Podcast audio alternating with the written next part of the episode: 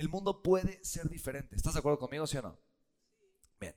Entonces quiero contarte rápido acerca de mí y lo primero que te voy a hacer es una confesión. Yo soy esta persona, soy obsesivo, me considero obsesivo tal cual.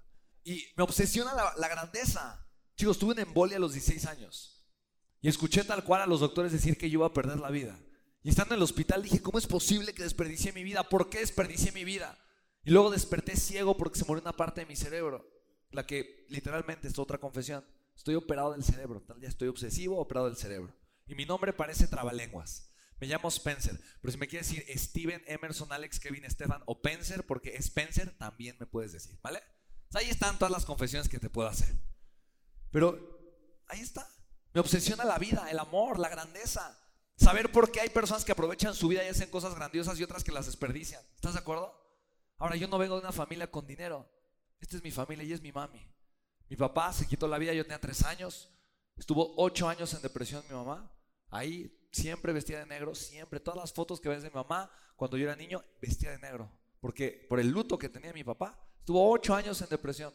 Tenía tres trabajos para podernos mantener a los cuatro. Renato, Nara, Amy y yo. ¿Y sabes? Crecí también sin mi mamá. Y yo le decía, mami, ¿por qué te vas? No te vayas, no te vayas. Si iba a trabajar. Me decía, mi amor, es que yo tengo que trabajar porque si no, no tenemos que comer. En la escuela se reían de mí porque llevaba con la ropa rota, deslavada. Me daba una pena tremenda. Mi ropa se, se veía deslavada, así como estos jeans ahorita, miren. Ah, no es cierto. Y rotos, así como estos. Mira, es que este son después la, la infancia, ¿no? Pero, de verdad, y yo le decía a mi mamá, mami, por favor, quédate, no te vayas, porque si iba a trabajar. Y me decía, mi amor, me tengo que ir a trabajar porque no soy millonaria. Si yo fuera millonaria, me podría quedar. Yo dije, ah, ya sé que quiero ser de grande. Millonario. Y yo le decía a mi hermano, mijo, ¿cómo le hago para ser millonario? Y se reía, así se reía. Me decía, no sé, chico, pero cuando sepas, dime. Chicos, hoy que sí sé, te juro, le digo a mi hermano y no me hace caso.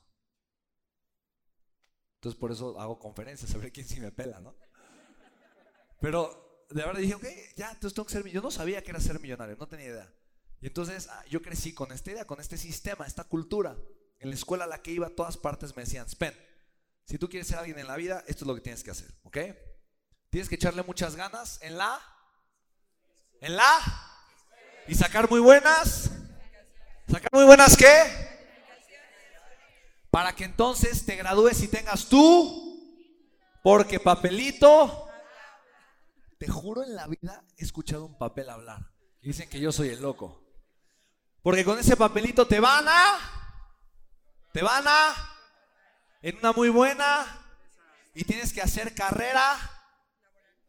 Ok, sí, laboral. Y en el Inter tal vez te encuentras una hermosa mujer y te puedes y tener muchos. Eso sí, jamás puedes descuidar tú para que después de 45 años te puedas. Y entonces ibas a hacer. Te dijeron lo mismo.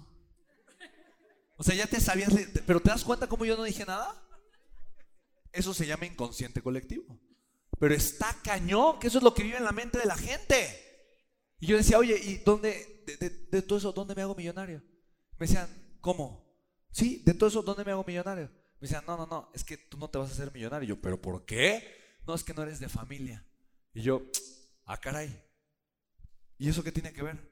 No, pues es que no tienes un tío rico o no conoces a alguien rico. Y yo, ¿y eso qué tiene que ver? No, no, es que pues no puedes porque te tienen que, te tienen que ayudar. O sea, no, tú no puedes hacerte millonario. Yo dije, ah, tú y cuántos más me van a decir eso, ¿no? Y yo digo bueno, pues si el sistema no lo, no lo, no lo hace para mí, yo lo, voy, yo lo tengo que hacer por mí. Yo decidí crear mi propio camino de, grandeza. Ahora, chicos, yo dije, a ver, hay tres cosas que me gustan y me apasionan. Esto lo descubrí después de la embolia.